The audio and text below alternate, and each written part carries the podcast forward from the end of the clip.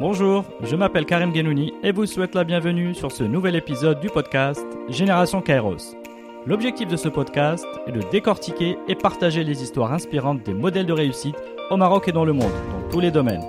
Le Kairos est un concept d'origine grecque qui signifie le moment propice, l'instant T où il faut saisir l'opportunité, avant et trop tôt et après trop tard.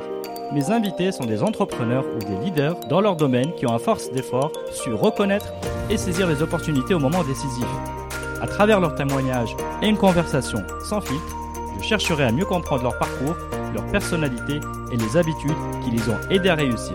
Bonne écoute sur Génération Kairos.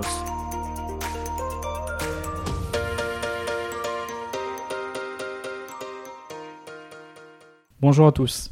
Ce soir, j'ai le grand plaisir d'être avec Martin Tronqui. Martin, bonsoir. Bonsoir. Martin, tu es fondateur et managing partner d'Infomineo. Martin, merci beaucoup d'avoir accepté mon invitation. Merci à toi de l'invitation. Infomineo, pour en dire quelques mots, a été lancé en 2011. Donc, euh, et aujourd'hui est un provider leader de la zone MENA en euh, research, en euh, recherche d'informations, données et analyses pour le compte de clients, grands clients, donc au Maroc et en offshore. Et puis en mode partenariat, vous êtes le partenaire de quelques grands cabinets, voire tous les grands cabinets, de stratégie. Des... pas le droit de dire les noms des clients du coup. Mais en disant tous, tu as, tu as donné une bonne indication. Des banques d'affaires, des 50 entreprises parmi les 500 plus grandes, et vous avez connu une croissance assez remarquable. Aujourd'hui, je crois que vous êtes une centaine de personnes par le monde, réparties sur plusieurs bureaux euh, dans huit pays. Donc il y a Casa, Le Caire, Lagos, Nairobi, Dubaï et Barcelone. Vous couvrez une trentaine de pays.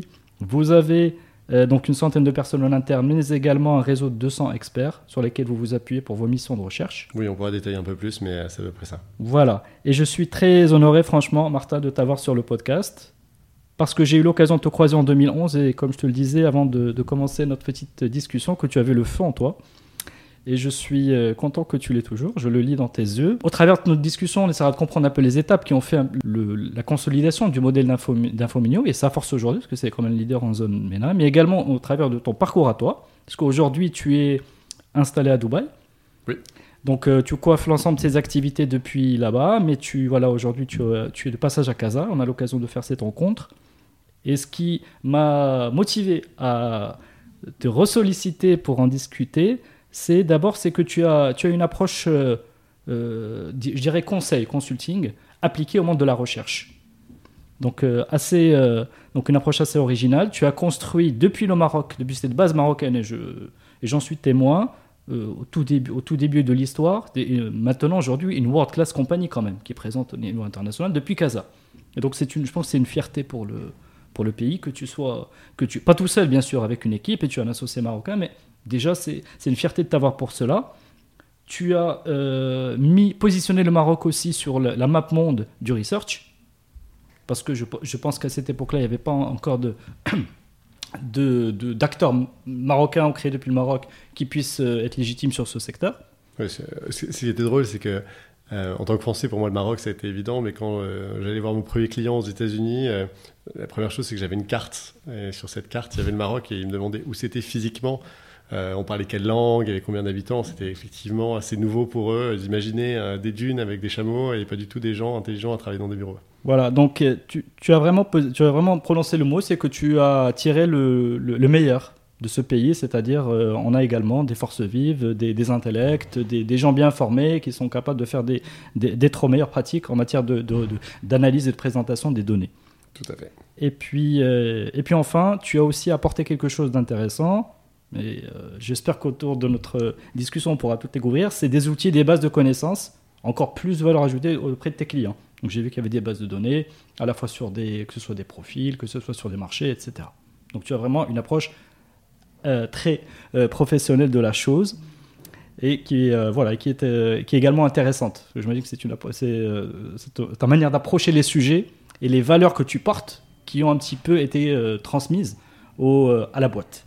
Je vais, essayer collaborateurs. je vais essayer de te raconter ça avec, avec plaisir, mais c'est vrai que j'ai une approche un peu systématique de, de, de, monter la, boîte. Et d'ailleurs, je voudrais juste, avant de, rentrer dans le reste du sujet, évoquer euh, mon associé Hamza, parce que tout ça, ça s'est fait à deux, mhm. euh, avec Hamza qui est, euh, qui est, mon associé marocain. Et, Très bien, bon, le salut, salut Hamza. J'espère qu'il aura l'occasion de passer sur le podcast pour d'autres raisons, parce que là, pour le coup, il nous racontera son aventure. Mais un épisode un peu plus loin. Alors, euh, Martin, donc pour commencer, juste euh, sur euh, tes années à Aix-en-Provence. Donc, tu es né à Aix-en-Provence. Et est-ce que tu peux juste nous raconter un peu cette, en quelques mots, c'est le contexte dans lequel tu as grandi Et est-ce qu'il y avait déjà des quelques petits signes, des, des prémices de, cette, de cet esprit structuré Euh, écoutez, absolument pas. Euh, je viens d'un milieu euh, profession libérale, médecin, notaire ou autre. Mhm. une famille très heureuse, quatrième de quatre garçons, habit- habitant à Aix-en-Provence, une petite ville de province. Ma passion moi, c'est pas du tout le business, c'est la politique. J'ai toujours voulu faire de la politique. Et je me souviens très bien d'un jour euh, dans mon jardin de réfléchir et de me dire en fait je veux faire de la politique mais je veux pas euh, que la politique soit un métier donc je veux pas retirer de l'argent de la politique Mhm. donc, euh, il faut que j'ai suffisamment d'argent avant de faire de la politique. Et du coup, je me suis dit, pour faire de l'argent avant de faire de la politique, probablement créer une société, c'est une façon, une des façons les plus rapides d'y arriver. Pour pouvoir créer une société, il faut que j'apprenne. Pour apprendre, je me suis dit, bon, ce serait pas mal de, de faire du conseil, par exemple, comme métier qui expose à beaucoup de choses. Mhm. Et pour faire du conseil, bah, il faudrait faire une bonne école euh, de commerce. À l'époque, moi, j'étais à la fac de droit, euh, faculté de droit d'Aix-en-Provence, vraiment dans le, dans le, dans le système euh, classique. et j'hésitais, en fait, j'étais pas parti en droit pour devenir avocat, mais pour Mhm. faire soit Sciences Po, soit une école de commerce. Euh, et du coup, sur la base de cette réflexion, je suis parti dans le secteur privé parce que je voulais pas être un fonctionnaire pour faire de la politique. Et du coup, j'ai eu la chance euh, de rentrer en admission parallèle à HEC, donc un peu comme euh, euh, par, de- par la, la porte de derrière, on va dire. Euh, et puis après, j'ai été pris au BCG, et puis après, j'ai pu monter un Fominéo. Alors, et donc, donc, es euh, voilà. plutôt de formation littéraire. Non, j'ai passé Donc- un, ba- un bac S spécialité physique. Euh, Ah oui, c'est juste, que- c'est juste que j'ai pas fait de prépa euh, parce que c'était pas mon tempérament. Je suis très indépendant. J'ai trois grands frères qui avaient tous les trois fait, tous les trois fait des prépas et qui avaient Mhm. souffert. D'accord. Et donc j'avais envie de faire les choses à ma propre manière. C'est peut-être ça. c'est- J'ai pas été particulièrement structuré, mais j'ai toujours été très indépendant euh, à faire mes propres choix. D'accord. Donc, donc bac scientifique et après formation en droit, c'est ça? Ouais. Enfin, C'est- On n'était pas nombreux à avoir fait spécialité physique en première année de droit, c'est sûr. Exact, ok. Donc comme quoi, euh, travers ces podcasts, on apprend quand même qu'il y a une diversité de, intéressante de parcours. Euh, donc HEC, euh, tu en as parlé, en admission directe. Euh, tu rejoins le BCG, on va peut-être aller directement à donc le cabinet BCG donc tu, à Paris. Mhm. Donc là, tu commences euh, première expérience professionnelle. Ça se passe plutôt bien, pas de. Non, écoute, BCG, c'est c'est une boîte. euh, hein, 15 ans après avoir rejoint le BCG, je continue à regarder BCG comme une boîte euh, exceptionnelle. Et Mhm. toute personne. C'est un des rares, probablement, avec McKinsey, cabinet de conseil, où je ne connais personne qui soit passé par le BCG ou donc McKinsey et qui dise c'était une mauvaise expérience. Mhm. Euh, Il y en a d'autres, et je- pas tous, hein, mais sur lesquels les gens sont plus contrastés. Non, c'était une super expérience, on apprend énormément, on est reconnu pour ce qu'on fait. Euh, donc c'était une très bonne expérience. En fait, je suis. Euh, j'ai passé deux ans BCG, mais après j'ai commencé déjà une, aventure entrepreneuriale. En fait, j'ai rejoint une société de biotechnologie, une start-up de 40 personnes, Mhm. euh, parce que euh, j'avais beaucoup, beaucoup, beaucoup d'énergie à dépenser et j'avais l'impression d'être un parmi 300 euh, au BCG. Mhm. C'était une catastrophe. J'ai rejoint un- une société avec un, un fou furieux euh, comme, comme PDG euh, qui aujourd'hui est accusé d'abus de biens social, de fraude sur les essais cliniques. Donc je suis bien content de ne pas être resté longtemps. Et au bout de dix mois, j'ai quitté la société. Je me suis trouvé un peu le bec dans l'eau. et, Comment euh, ils ils t'avaient attiré dans leur filet? Euh, C'était un chasseur de tête D'accord. qui m'avait approché. Oui, donc c'est un recrutement euh, structuré quand même. Oh non, c'était là- structuré. Le- Hmm. La personne était absolument brillante. Il a fait son MBA à Wharton. Il avait développé cette boîte. C'était juste un, un fou furieux. Et il s'avère qu'un associé du BCG était actionnaire de la boîte. Elle m'avait encouragé à rejoindre, D'accord. euh, à rejoindre l'aventure. Et après quelques mois, j'ai quitté en très très mauvais termes. Mhm. Et euh, le BCG, euh, que j'avais quitté en très bons termes, avait eu la, la gentillesse de me, de me reprendre pour, euh, pour quatre années supplémentaires. Et ensuite, de me faire partir au Maroc parce que j'avais envie d'aventure. Et de, voilà, donc j'ai j'ai euh, contribué avant la première mission que le BCG n'ait jamais fait au Maroc. Et je suis le C'est toi qui voulais consul- partir au Maroc. Oui, moi j'ai envie de partir à l'étranger. euh, euh, quelle idée t'est passée par la tête euh, J'ai toujours Ah, été euh, attiré par le Maroc. J'ai un cousin germain qui est marié à une Marocaine qui habite à Rabat. Euh, Euh, et puis j'ai envie de faire quelque chose de plus entrepreneurial. À Paris, c'est 300 personnes le BCG. Au Maroc, il n'y avait personne. Mhm. Euh, tu as démarré le bureau à, à Casa ou tu étais parmi les premiers Ça serait immodeste de dire ça, mais j'ai vendu la première mission. J'étais consultant, donc il y avait un associé à Paris. Euh, et donc j'ai vendu en tant que consultant la première mhm. mission. Je suis parti exécuter la mission avec un chef de projet qui a démissionné du BCG en cours. Donc j'ai terminé la mission tout seul dans l'industrie pharmaceutique en 2008-2009. et pendant que je faisais cette mission-là, le BCG a été beaucoup plus sérieux, a envoyé euh, des personnes très bien pour, pour monter le bureau. C'est pas moi qui l'ai monté, moi j'étais une personne qui faisait des missions. Et ensuite, on puisse ensuite se retrouver pour une certaine période à Paris, et puis je suis retourné au Maroc avec le BCG. Très bien. Donc là, tu, tu déroules un peu des missions de conseil au profit des clients marocains. Et alors maintenant, Infomineo, peut-être cette aventure entrepreneuriale est-ce que tu te souviens de la, de la genèse de cette idée qui est assez, qui est assez maligne de... Enfin, tu vas nous la présenter. Alors, le problème, c'est que je vais devenir théorique comme un bon consultant, mais en gros, il y avait, il y avait un certain nombre de choses que je remarquais euh, et qui ne me satisfaisaient pas. Euh, il y avait une première chose, c'est que je voyais que l'activité économique qui était traditionnellement un leader charismatique qui disait on va à tel endroit et tout le monde suivait, euh, devenait de plus en plus quelque chose de ben, prouve-moi que c'est bien là qu'il faut aller, montre-moi la preuve, optimise tes choix et autres. Et donc ça, tout ça, c'est basé sur de l'information. Donc le poids de l'information dans l'activité économique me semblait aller, euh, aller crescendo. Euh, mm-hmm. Ça, c'était le, sous-jacent. Le deuxième élément, c'est le modèle pour la recherche d'informations. Moi, quand j'ai commencé au BCG en 2004, c'était la dernière année où il y avait une bibliothèque il y avait des livres sur des rayonnages. Euh, et après, on est passé en des bases données. Mais les personnes qui faisaient la recherche, elles étaient restées. C'était des bibliothécaires. Mhm. Et quand on a accès à des bases données, Internet ou autres, le profil de bibliothécaire, ça ne correspond pas. Donc moi, j'avais euh, des personnes avec lesquelles je travaillais. Certaines étaient très bien et autres, mais il y en avait beaucoup qui étaient un peu un, héritage du passé. Euh, par ailleurs, avoir quelqu'un dans le 8e arrondissement de Paris qui était logique quand on avait des livres physiques, mais qui coûtent très cher, donc n'avait pas forcément beaucoup de sens quand tout ça devenait virtualisé électronique. Euh, donc, euh, donc les ressources internes étaient rares parce que chères et euh, j'ai vu émerger une entreprise en Inde qui faisait ce type de service et qui a inventé une industrie qu'on appelle le KPO, mhm. Knowledge Process Outsourcing, qui est un peu l'évolution du, des call centers et du BPO. On peut schématiquement dire que le BPO, c'est des muscles, c'est-à-dire qu'on a un process et on utilise les muscles des gens, on n'a pas forcément besoin de niveau de extrêmement élevée. Mhm. Et le KPO, on utilise les neurones. Euh, et les neurones, euh, pour autant que je sache, il y a 7 milliards de personnes dans le monde, il y a 7 milliards de cerveaux constitués à peu près de la même manière. Mhm. Euh, et donc, si on les forme correctement, on peut utiliser là aussi des ressources offshore. et donc, c'est ce que ces personnes ont fait en Inde avec un succès extrêmement impressionnant. Il y a, aujourd'hui, c'est plus de 100 000 personnes dans cette industrie en Inde sur des services à très forte valeur ajoutée. 100 000. À 100 000 100 000 personnes. Euh, et l'industrie n'existait pas euh, en 2000. Euh, ça a été créé en 2001.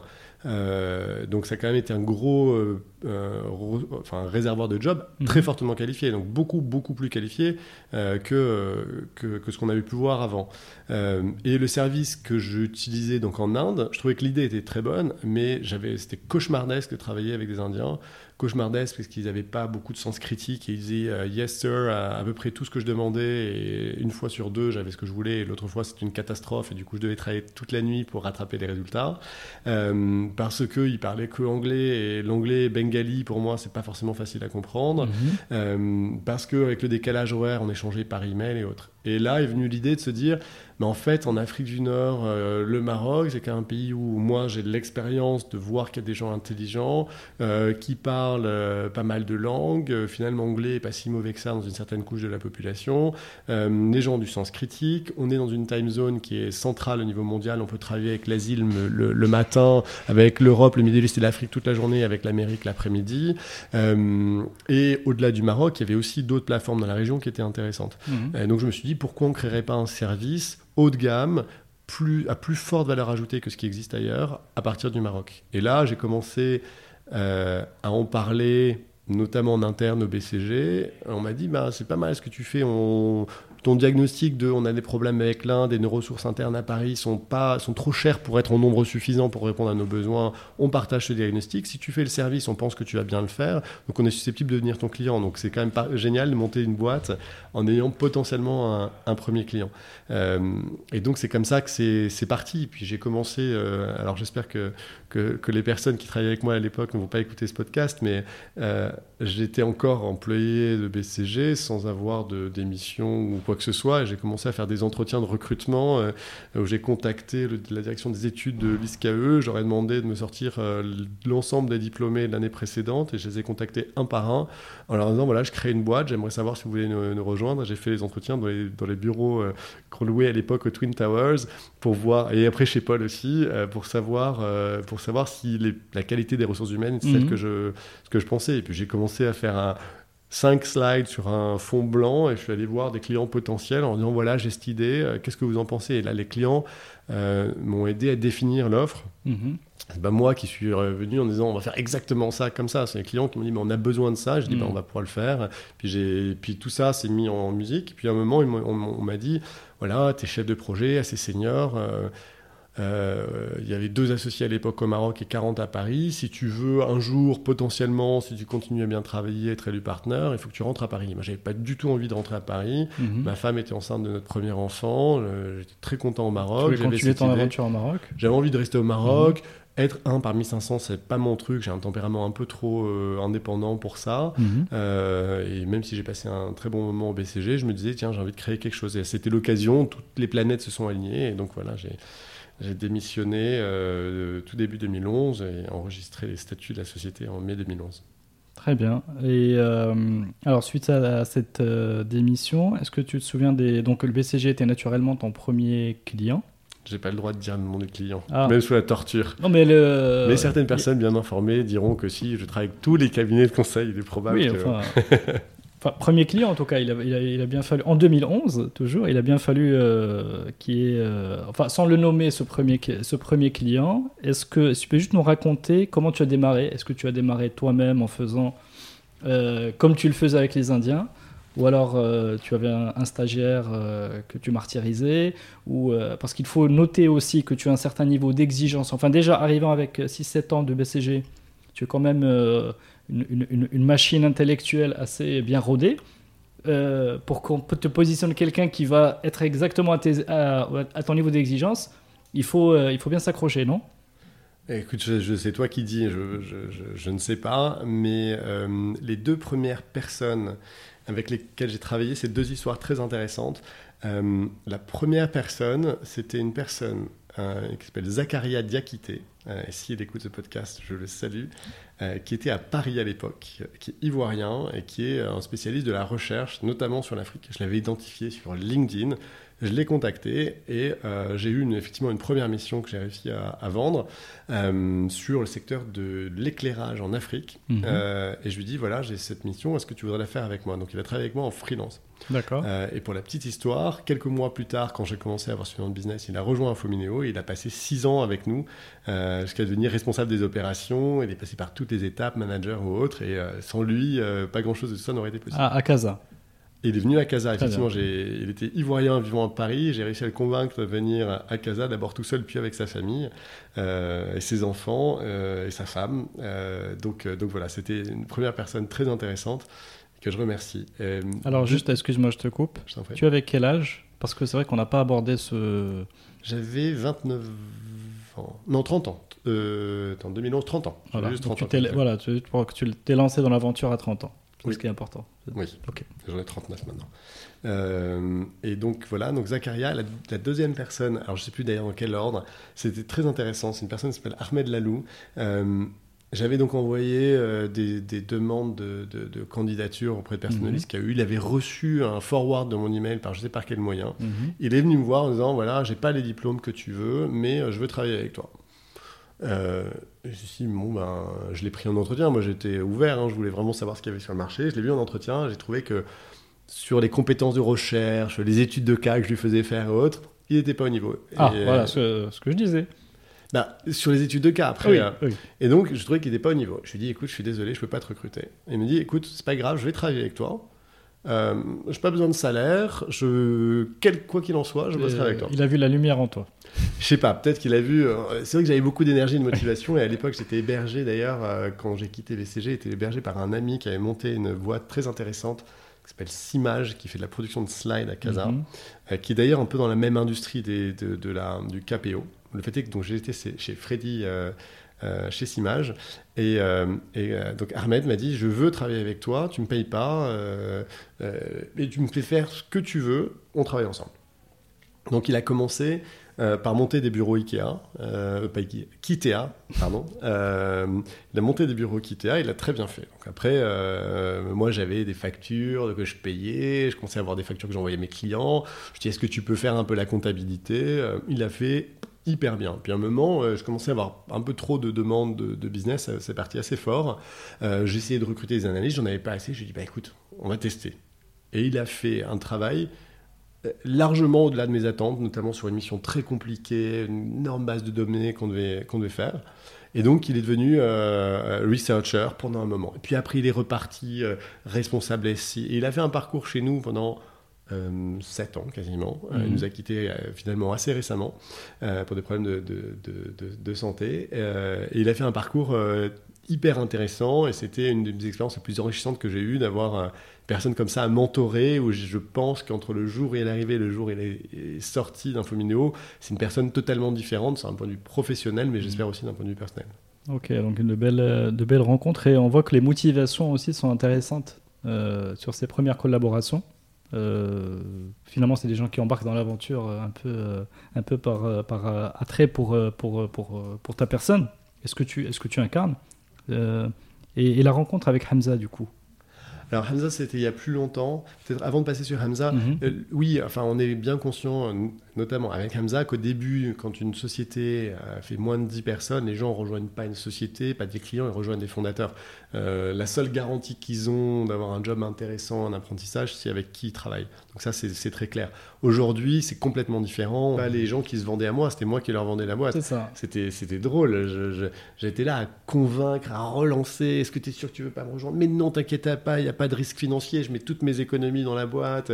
C'était, c'était drôle. Et il y en a plein qui ont fait le pas. Et d'ailleurs, certaines des personnes qui nous ont rejoints en tout début, alors il y en a étonnamment beaucoup qui sont restés, qui sont encore là aujourd'hui, Mhm. euh, qui sont vraiment restés très très longtemps. Euh, Mohamed qui gère notre bureau ici, il est là depuis les premiers jours. Euh, euh, Gaïcha et, et plein d'autres. On a, on a 8 ans, mais on a au moins 6 ou 7 personnes qui ont 6 ans dans la boîte. Et à l'époque, on était tout Mhm. petits.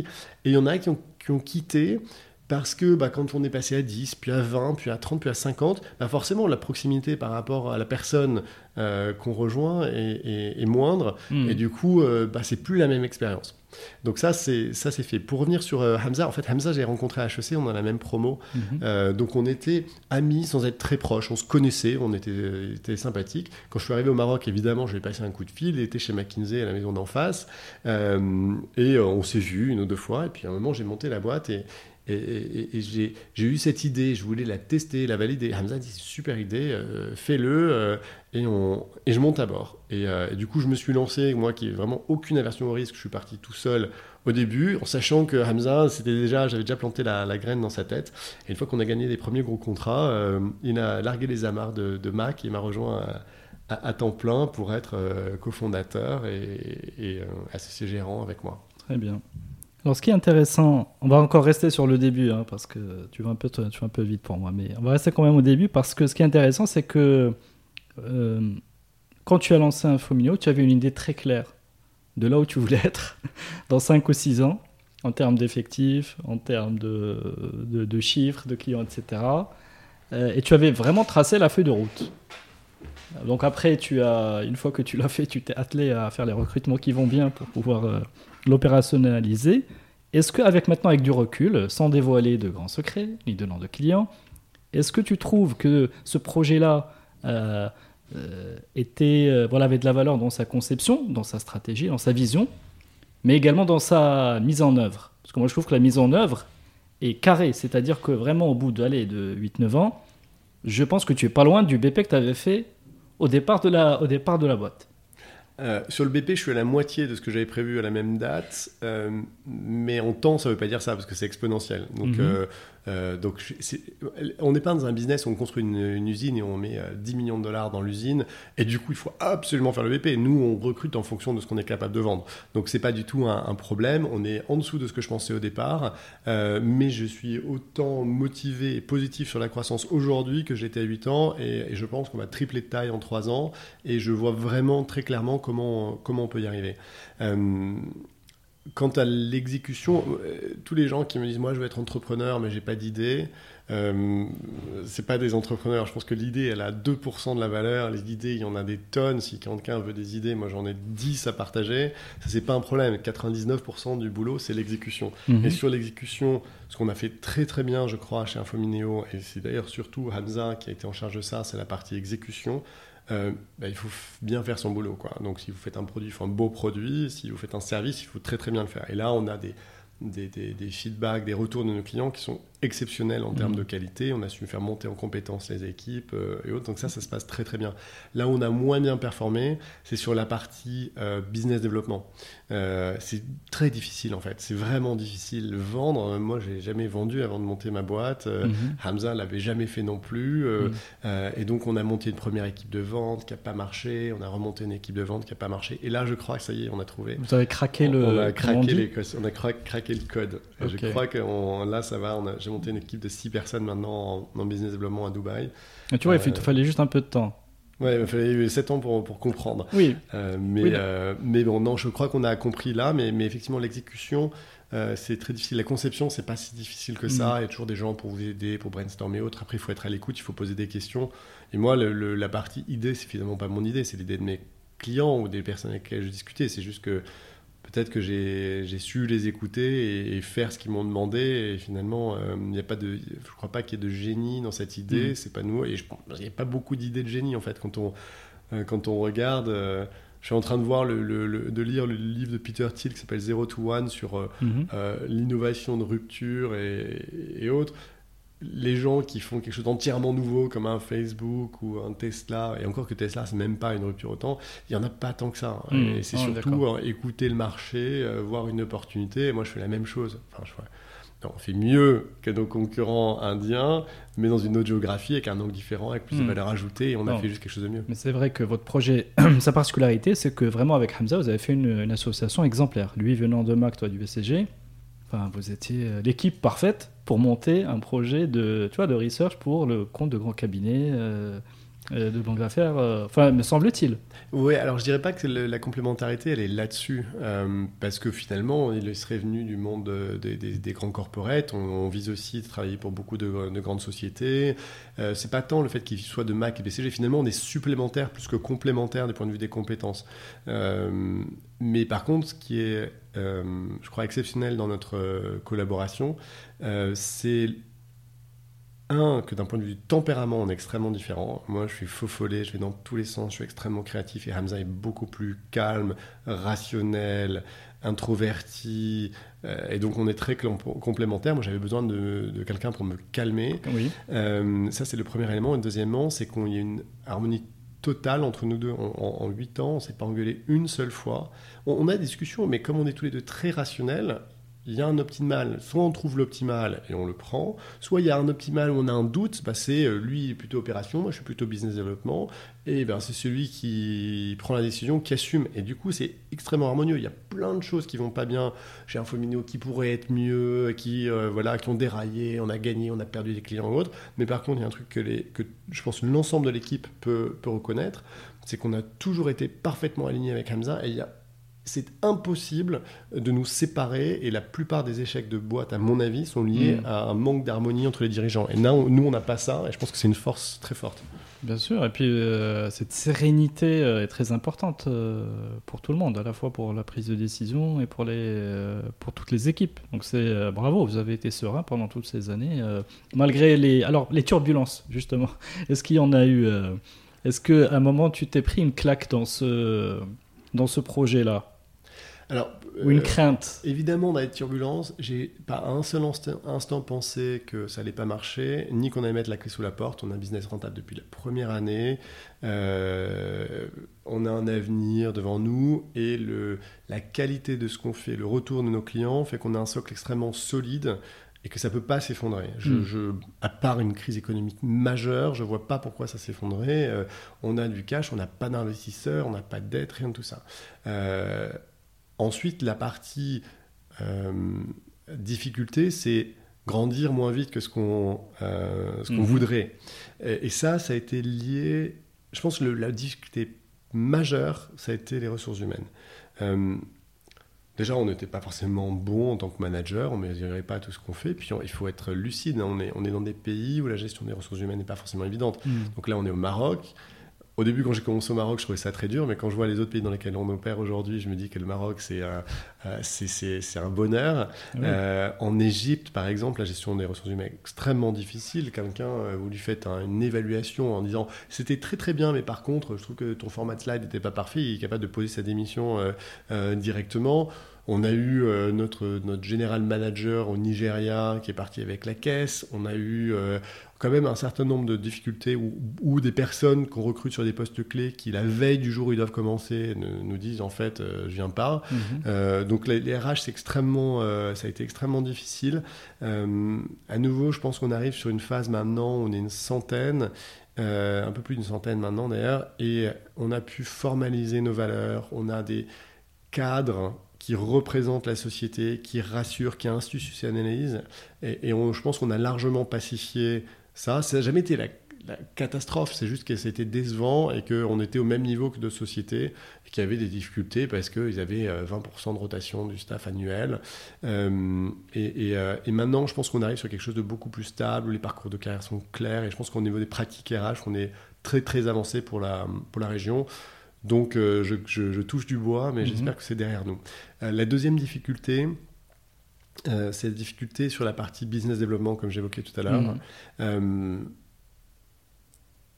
En- entre vendre beaucoup et vendre énormément, parce que je pense qu'on a quand même beaucoup vendu, on a quand même bien cru, et vendre énormément, ce qui était mon souhait, en fait, c'est plein de petits trucs. euh, de, de- de- C'est un process long et voilà et compliqué. Ouais, il y a un process long, mais, mais en fait, c'est plein de petites choses à améliorer. Mm. Ah ben, en fait, euh, euh, on spécialise les gens par pays ou par euh, industrie. Eh ben, en fait, il y en a un qui marche, l'autre qui marche pas. Est-ce que je recrute quelqu'un qui était dans la recherche et je, lui apprends à faire de la vente ou quelqu'un qui fait de la vente et je lui apprends le métier de la recherche? Mm. Euh, Est-ce que je centralise mon équipe? Est-ce que je la décentralise? Des petites questions comme ça qui, mises bout à bout, en fait, font une énorme différence. Euh, et, et ça, ça prend du temps euh, à réaliser. Il n'y a, il y a pas de recette magique. C'est ça, Euh, c'est c'est le temps que, que vous a pris pour trouver le pour craquer le.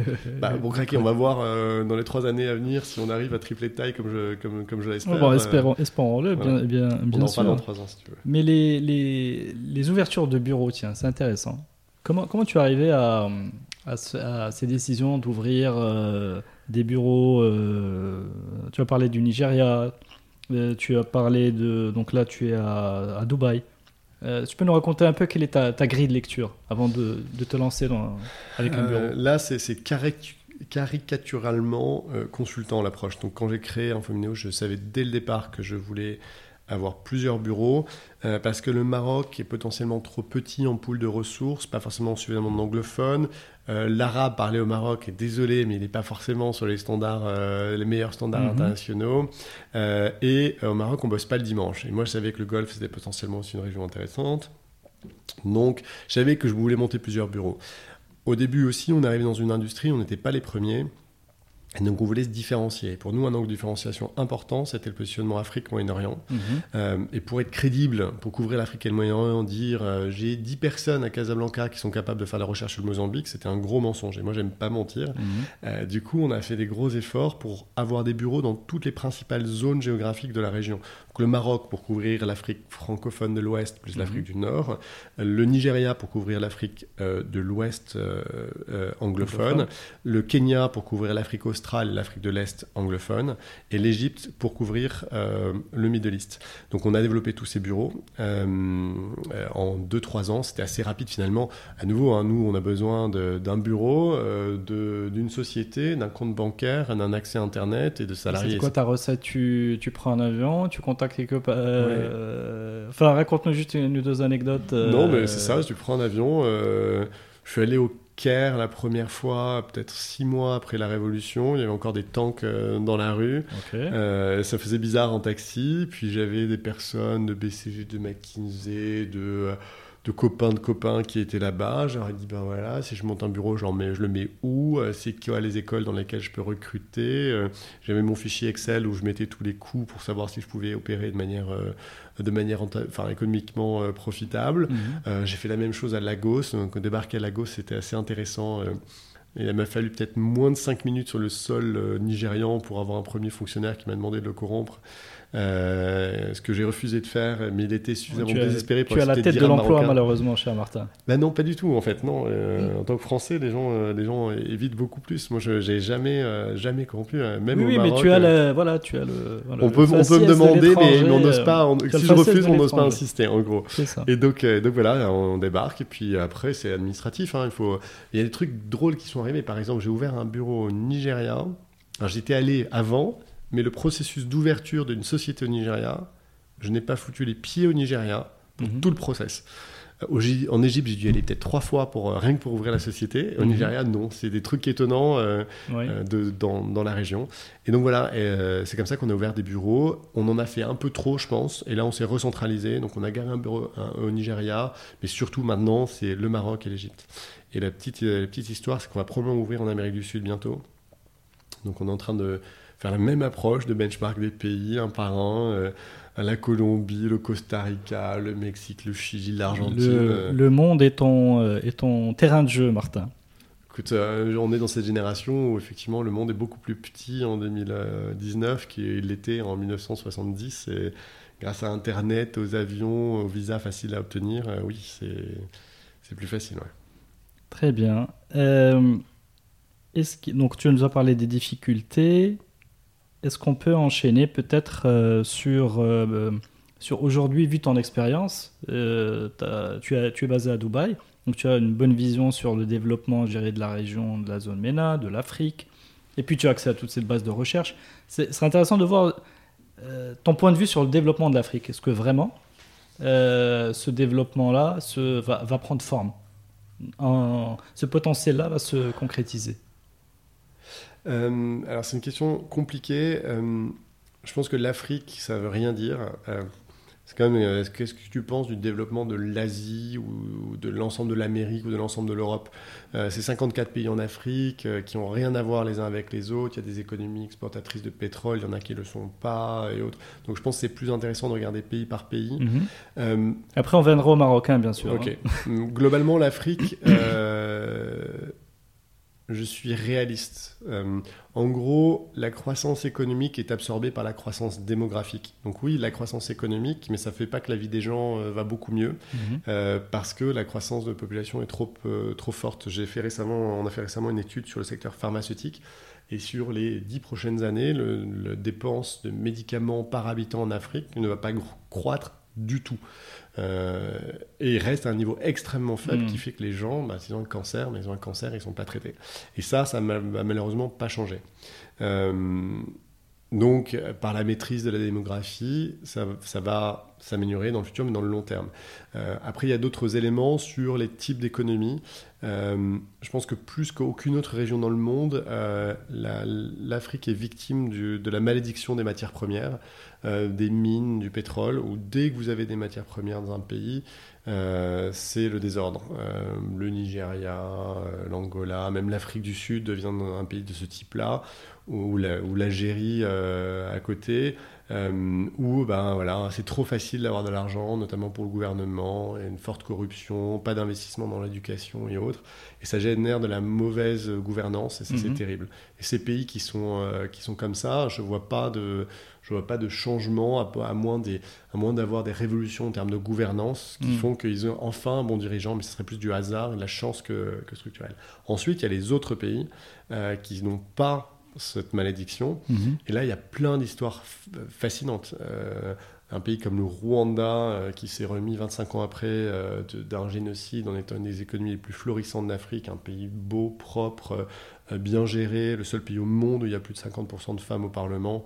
Euh, c'est ex- un, exemple, un exemple très intéressant. L'Éthiopie est en train de sortir son épingle du jeu. Ils ont 100 plus de 100 millions d'habitants, euh, aucune ressource naturelle, aucun accès à la mer, donc ils sont obligés de développer des industries euh, d'export. Est-ce que alors ils partent de très très bas, donc c'est pas Mhm. difficile de réussir en partant de très bas, mais c'est un exemple, c'est un exemple intéressant. Et puis le Maroc, c'est un exemple très intéressant d'un pays qui a justement, contrairement aux voisins d'à côté, euh, pas de ressources naturelles majeures à part du phosphate, mais qui a quand même un niveau de valeur ajoutée relativement limité, et qui a su développer euh, une industrie diversifiée, euh, une infrastructure, qui a investi, même si c'est certainement pas suffisamment dans les ressources humaines, dans les compétences, euh, dans les accords de commerce international, dans des ports et autres, et qui sort son épingle du jeu. Donc, euh, donc voilà, donc il n'y a pas de réponse pour l'Afrique. Il y a des pays qui vont faire moins bien que la moyenne. La moyenne n'est pas brillante. Il y en a qui vont faire mieux que la moyenne, et je Mhm. pense que le Maroc en fait partie. Très bien.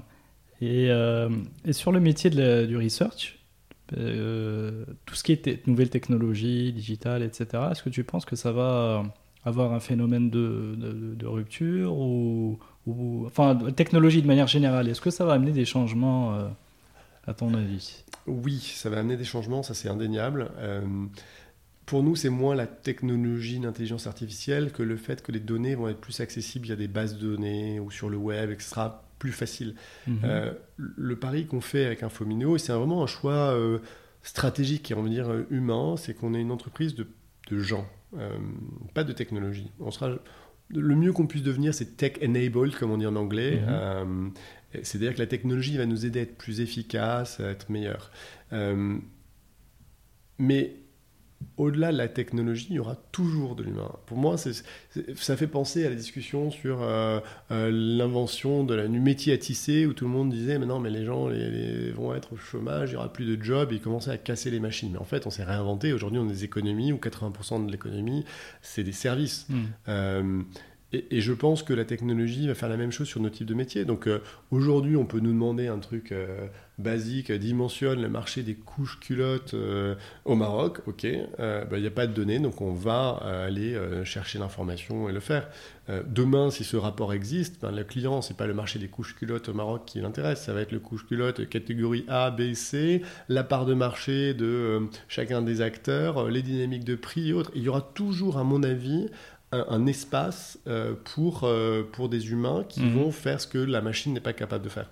Et donc nous, dans notre stratégie, ce qu'on essaie de, de- de- de faire, c'est de sortir progressivement de la collecte de données pour aller de plus en plus dans l'insight, de comprendre la problématique euh, business, et pardon pour l'anglicisme, mais problématique de notre client, élaborer quelles sont les informations qui pourraient répondre à sa problématique, rechercher les informations, analyser ces informations et lui donner euh, pas une recommandation parce qu'on n'a pas le contexte client suffisant, et puis parce qu'on on n'est pas des consultants, euh, mais lui donner une information synthétisée de telle manière à ce qu'il puisse prendre des décisions de manière assez simple et facile. Euh, et, et donc ça, ça va continuer pour, euh, pour toujours. Très bien. Alors maintenant, on va arriver à quelques petites séries de questions avant de te libérer, Martin. Aujourd'hui, est-ce que tu peux me décrire une journée type? Donc imagine, tu es à Dubaï. Euh, tu, as, euh, on a dit quoi, 6-7 bureaux, euh, tu vois, entre guillemets, à superviser, même si chacun est responsable où il est. Est-ce que tu as, voilà, décrire un peu ton, comment tu opères dans, le, dans la World Company qui est Infomineo? Euh, Réveil 6h30, euh, petit déj avec les enfants, je les accompagne à l'école qui est à 100 mètres de la maison. Je rentre à la maison, je fais un peu de sport, je me prépare à aller au bureau. Je suis au bureau à 8h45 en y allant en, en scooter électrique parce que j'ai choisi un bureau à 8 minutes en scooter électrique de ma, de ma maison, ce qui est un luxe euh, à Dubaï où tout le monde fait une demi-heure de voiture. Euh, au bureau, euh, un équilibre entre passer 20-30% de mon temps avec des clients au téléphone ou en meeting, Mhm. euh, passer autant de temps que possible avec l'équipe de business développement pour les formée, c'est une équipe qu'on a montée récemment, donc on est en train vraiment d'inventer la façon dont on travaille. Elle est euh, basée où? Elle est répartie sur les L'équipe de business development, pour l'instant, est 100% à Dubaï. J'ai voulu D'accord. centraliser pour avoir beaucoup plus de contrôle sur la formation et autres. Mhm. Par contre, ils voyagent beaucoup dans le monde entier. D'accord. Euh, et ensuite, euh, pas mal de points avec Hamza, avec les gens dans les bureaux, mais ad hoc. C'est pas genre j'ai Mm. Euh, mes meetings avec tout le monde bookés euh, bookés des semaines à l'avance. C'est pas systématique. Je parle pas tous les jours à la personne du, aux personnes du CARE, de Casa ou autre. Puis, D'accord. puis euh, nouveau, hein, je suis pas seul. hein. Il y, y a Hamza, puis on a une équipe de management. On a un COO qui est un ancien de McKinsey euh, qui nous a rejoint. On a des country managers très solides euh, au Maroc et, et en Égypte.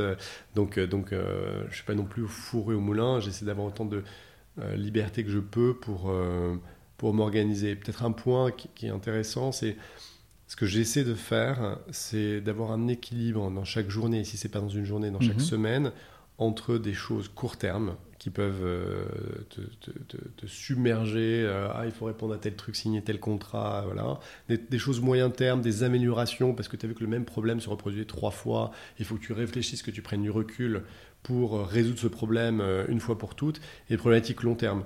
C'est quoi notre stratégie dans 5 ans Euh, Ah, ben il faut que je fasse un call avec telle personne pour comprendre la qualité des ressources humaines en Colombie.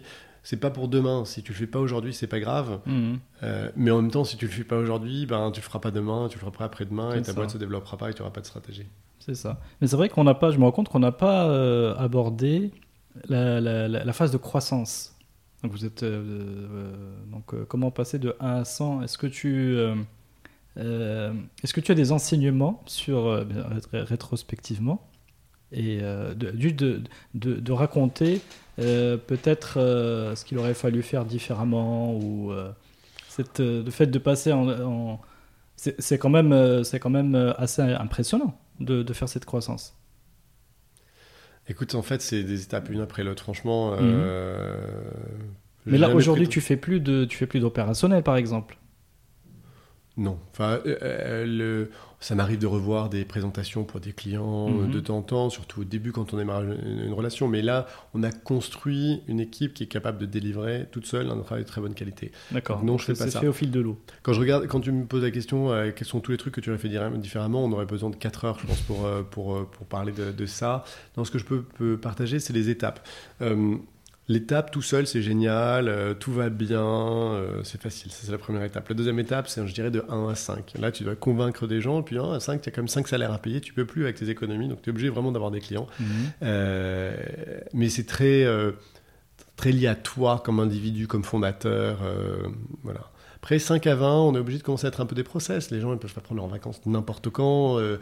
on est obligé d'avoir un bureau, on est obligé d'avoir des.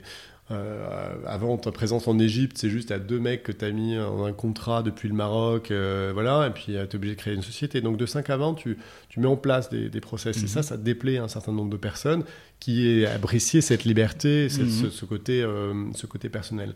Ensuite, de 20 à 100, c'est vraiment la préparation du scale-up. Et là, c'est des outils, par exemple. On a mis en place un, un ERP qui permet de gérer notre staffing, notre capacité, d'internaliser complètement notre comptabilité, euh, de lier euh, ben, l'ensemble des données business de, de- de la société. Calculer la rentabilité des, des interventions, etc. Exactement, tout, tout ça. Mhm. euh, et, et en fait, tous ces trucs-là, tu dois les faire avant d'en avoir besoin. Parce que si tu le fais quand on en a besoin, c'est trop tard. Et si Mhm. tu as un, un, un, un monceau monstrueux de choses que tu aurais dû gérer que tu n'as pas géré, et ça te prend tout ton temps. Donc il faut le faire avant. On peut anticiper. Quand j'étais tout seul, euh, euh, le premier été où on n'avait pas encore de business, euh, j'ai fait les job descriptions, j'ai fait les études de cas, j'ai même fait un- une présentation pour crédibiliser la société auprès de candidats potentiels en disant voilà, voilà ce qu'on veut faire, euh, vous devez avoir fait ça avant de venir à l'entretien, autrement c'est même pas la peine de venir, euh, euh, ce genre de truc parce que et j'ai toujours fait ça, enfin on a toujours fait ça un pas en avant. Mhm. Donc de 20 à 100, c'est vraiment les outils euh, et, et, euh, et la structuration. Et de 100 à 1000, je ne sais pas encore vraiment, mais j'ai l'impression qu'il y a deux choses. Un, c'est vraiment la culture. Euh, Mhm. c'est faire en sorte que les gens travaillent pas chez Hamza et Martin, mais chez Infomineo, que la société ait sa propre personnalité, son existence, pas deux leaders, mais un groupe important de leaders, de gens vers lesquels les gens peuvent, peuvent se retourner. Donc la culture, je pense que c'est très important. Et deuxièmement, c'est un moteur de croissance. On a jusqu'à présent porté la croissance de la société sur nos épaules avec Hamza et moi. On a fait l'essentiel du business développement. Maintenant, si on veut continuer à grandir, il faut que ce soit fait par d'autres. Euh, et pour certaines sociétés, ça pourrait arriver avant. Euh, nous, ça arrive assez tard. Euh, et donc, le passage de 100 à 1000, ça sera lié, lié, je pense, à la culture, le fait que l'organisation soit autonome, et d'autre part, le fait d'avoir un moteur de croissance qui n'est pas dépendant des fondateurs. Très bien. Martin, est-ce qu'il y a un livre euh, que tu nous recommandes, ou alors plusieurs comme tu veux, euh, que tu nous recommandes particulièrement euh, Livre de chevet qui n'a rien à voir avec le business, parce que le mhm. business, c'est pas forcément ma, ma, passion. la 25e heure de Angel Virgil Georgiou, qui est un livre sur l'individu face au totalitarisme avec un S. et qui est absolument génial. Et Angel Virgil Georgiou, c'est un évêque roumain, mais ça ne se transparaît pas du tout dans ce bouquin, qui raconte l'histoire d'un esprit simple euh, qui se retrouve euh, balancé entre le nazisme, le communisme, qui comprend rien à ce qui lui arrive. Et en gros, ça démontre euh, l'ineptie des régimes totalitaires et le fait que l'individu doit être à la base de, tout. Donc ça, c'est un super bouquin. côté business, la plupart des bouquins business sont assez ennuyeux quand même. Si je dois en recommander un. Ou sur la culture, vu que c'est un sujet qui commence à te titiller. Business, la culture. Euh, c'est un peu parce que pour diffuser cette culture de, ah, sur la culture d'entreprise. Voilà, de, de ouais, j'ai rien des leaders, des leaders un peu partout, de l'empowerment. Non, j'ai rien lu de, remarquable. Je mhm. citais tout à l'heure Zero to One que je suis en train de lire qui est, euh, qui est de Peter Thiel, qui est un peu le courroux de la Silicon Valley, qui a mhm. monté PayPal, qui a ensuite monté des fonds d'investissement, qui a été un des premiers investisseurs dans Facebook, qui a mis 500 000 dollars dans Facebook et qui a revendu ses parts pour 1 milliard de dollars, qui a fait x 2000, c'est quand même un bel investissement. Euh, c'est un angle intéressant sur l'entrepreneuriat. Euh, voilà, mais je lis pas beaucoup de livres business. je je, lis des romans et des trucs politiques Très bien. Et, euh, intéressant. Et peut-être pour finir, est-ce que. Euh, qu'on n'a on pas parlé des projets futurs d'Infomineo Enfin, tu as parlé de, l'Amérique du Sud. Euh, j'ai vu qu'il y avait un peu une sorte de, de nouveau service à forte valeur ajoutée dans les RH. Est-ce qu'il y a, est-ce qu'il y a, cette, est-ce qu'il y a cette, cette, petite recette dans le monde du, de, la, la recherche d'information que tu, que, qui, voilà, que, tu, vous avez trouvé, vous avez trouvé un peu tous les bons ingrédients. Est-ce que vous, vous, allez la transposer à d'autres secteurs? C'est une très bonne question. Euh, et la réponse est oui, c'est au cœur de ce qu'on fait en ce moment. En fait, on est dans l'industrie des neurones. Mm-hmm. Et donc, on peut fondamentalement externaliser beaucoup de services dès lors que euh, on a un, potentiellement un avantage compétitif vis-à-vis notamment de ressources euh, en Inde qui sont beaucoup moins chères, donc il faut qu'on apporte quelque chose de plus, mhm. euh, et qui n'ont pas forcément besoin d'être faites onshore. et fondamentalement, ça peut s'appliquer à beaucoup de choses. Aujourd'hui, on fait de la recherche, c'est la majorité de notre business. On a lancé par exemple une activité de traduction anglais-arabe parce que dans le Middle East, c'est un cauchemar, et ça cartonne. Et ça cartonne parce qu'on a développer ce qu'on appelle, ou on est en train d'appeler des informational ways, c'est-à-dire la capacité à reproduire un succès sur des nouvelles activités. Donc, comment on staff les gens, comment on les recrute, comment on les évalue, quel process on met en place, quels outils on utilise. C'est fondamentalement euh, qu'on fasse ça sur la traduction, euh, sur euh, de la recherche, sur des analytics par exemple, ou sur du design. C'est fondamentalement la même chose. Et mhm. là, je crois qu'on a mis le doigt sur quelque chose d'intéressant qui est, qui est le modèle d'exécution. Et d'ailleurs, une fois qu'on a ça, on peut le faire dans de nouveaux bureaux, de nouvelles géographies, on mhm. peut le faire sur de nouvelles activités. et donc ça, c'est c'est un modèle très intéressant. Et ensuite, la deuxième partie du développement, c'est au niveau de la partie business développement, ce que j'évoquais à plusieurs reprises déjà. Euh, et ce dont on a pris conscience récemment, c'est que le business développement, ça vient de l'équipe de business développement, des vendeurs, euh, mais ça vient aussi des équipes opérationnelles. Et les équipes opérationnelles, elles, en font sans le savoir, c'est-à-dire qu'en faisant très bien leur boulot, mhm. euh, en faisant en sorte que, de se rendre désirable pour le client, en faisant du bon boulot, du coup en étant très utilisé, du coup le client a besoin de plus de services, du coup il a aimé ce qu'on a fait sur la recherche et il nous demande si on peut faire de la traduction et autres.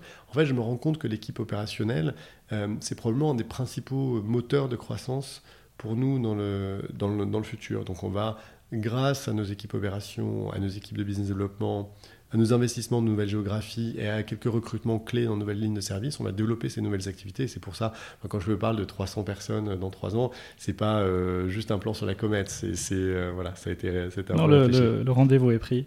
Euh, merci beaucoup, cher Martin, de, bah, pour qu'on ait pu passer cette, cette petite heure ensemble. Donc, je te dis à très bientôt.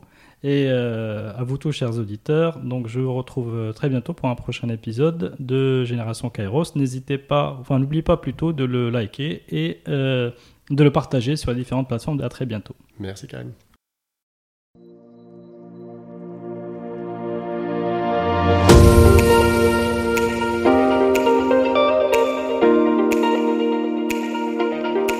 Merci d'avoir suivi cet épisode de Génération Kairos. N'hésitez pas à vous abonner, à le noter et en parler autour de vous. L'habillage musical est issu du Ixon et s'appelle New Day. Ciao